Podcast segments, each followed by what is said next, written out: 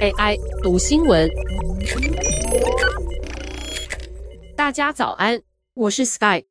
如果新科技能让你可以和死去的亲人交谈，你愿意试试吗？和已经离世的人对话是科幻小说的一大题材，也是某些宗教人士一直在兜售的想法。但随着人工智慧技术进步，这件事正在慢慢成为现实，而且普及性越来越高。麻省理工科技评论编辑将这类服务称为“哀悼科技”，而这个产业的新创公司也正如雨后春笋般出现。在加州，出现了科技新创公司 Hereafter AI。Hereafter AI 会派人到用户的家进行几个小时的采访，像是询问家里长辈小时候住在哪里，为什么选择那份工作，或是和另一半如何相遇等等有关自身经历的问题。透过搜集这些问题的答案，并取得大量录音档，Hereafter AI 能用这些数据创建一个长辈的虚拟化身，在他们百年之后，依然可以和后代子孙交谈。另一家新创公司 Storyfile 则是超越语音服务，提供影片交流。当用户对着荧幕中的亲人影像口头询问问题时，荧幕中的亲人将会回复，就像双方正在打一场视讯电话。其实，在 Siri 和 Alexa 等语音助手盛行的这个时代，和机器人对话这件事并不稀奇。Deepfake 技术也让人们对虚拟化身有一定程度的理解。不过，AI 大型语言模型技术发展日益精湛，有望让机器人做出更多具有说服力的回应，使你真诚度到达另一个境界。但有些人抱怨，这人就是个机器人，谁来和离世的亲人对话，都会得到一样的回应。缺乏与真人互动的专属性。看到这个商机，新创公司 You-Only Virtual 预计在明年推出客制化机器人，每个用户都会得到某人独一无二的回复。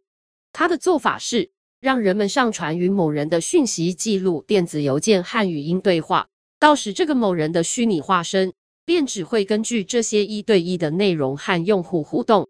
You-Only Virtual 甚至打造了一款通讯软体。让人们和还在世的亲人直接使用，省去到时上传大量对话的麻烦。韩国的新创公司 DeepBrain A 研发的产品 Rememory 则是亚洲哀悼科技的代表。他们使用语音、影像合成、自然语言处理和语音识别等技术，以用户长辈的脸部、声音和表情创建虚拟人物。他们同样也进行访谈，并编写各种情节和场景，以追求更拟真的互动体验。CEO Eric Jan 表示，Rememory 是一项温暖的技术，利用国际公认的人工智慧科技，为思念逝者的家人提供安慰。他们将创造一种新的丧礼文化。Alex 的资深副总裁兼科学长帕拉萨德也表示，虽然人工智慧无法消除失去亲人的痛苦，但它绝对可以让与亲人之间的回忆更不容易被遗忘。Hereafter AI 和 Storyfile 这两家公司认为，最重要的目的不在于每一次和虚拟化身对话时能有新的内容，而是记住所爱的人，不管是面容、声音或是回忆。事实上，现在的 AI 技术还有些笨拙，用户会发现和离世长辈的对谈都是非常知识的问答。有些人则认为，在亲人离开后，听听他们的声音。有助于缓解悲伤的过程。专门研究悲伤的临床心理学家汤普森指出，人们收听死者语音讯息的情况并不少见，而 AI 虚拟化身如果能更完善地提供这种服务，可以是一个有价值和健康的疗伤方式。不过，当技术不断推陈出新，也可能带来一些问题。汤普森提醒，在悲伤最剧烈的阶段，人们可能会产生强烈的不真实感。无法接受亲人已经离去，过度仰赖哀悼科技，有可能失去对现实的控制感，引发精神疾病。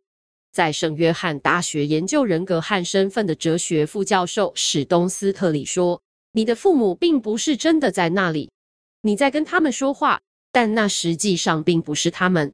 人们必须清楚了解，这些虚拟人物没有知觉，也不会取代真实的人际关系。”科幻影集《黑镜》在其中一集里就已经谈过这个议题。失去伴侣的女主角创建了另一半的语音机器人，后来是实体机器人，但对于这个终究不完美的另一半，感到沮丧和绝望。另一个值得注意的风险是数据隐私和数位复制人的道德问题。AI 创造的内容是否与真人创造的内容具有相同的法律权利和哲学地位？如果被制作成虚拟化身的对象并非已经过世的人，私下使用这项服务需要得到对方许可吗？如果未来虚拟化身成为主流，世界将需要一套新的法规和流程，应对人们在网络上留下的一切。但不可否认的，即使是哀悼科技还不普及的过去，人们就已经用照片或是信件怀念离去的亲人。如果新技术只是提升了可提供怀念的素材，并不是一件多么可怕的事。想象一下，未曾见过祖父母的孙女，能够更了解阿公阿嬷是什么样的人。其实，这将是许多家庭会愿意采用的服务。这项技术或许也是人们能更了解亲人的契机。创建数位复制人所需的那些生命历程大哉问，反映了自身对亲人的答案掌握多少。趁他们还在世的时候多多交流，是比打造虚拟化身更重要的事。以上文章由田梦新编译，技术由雅婷智慧提供。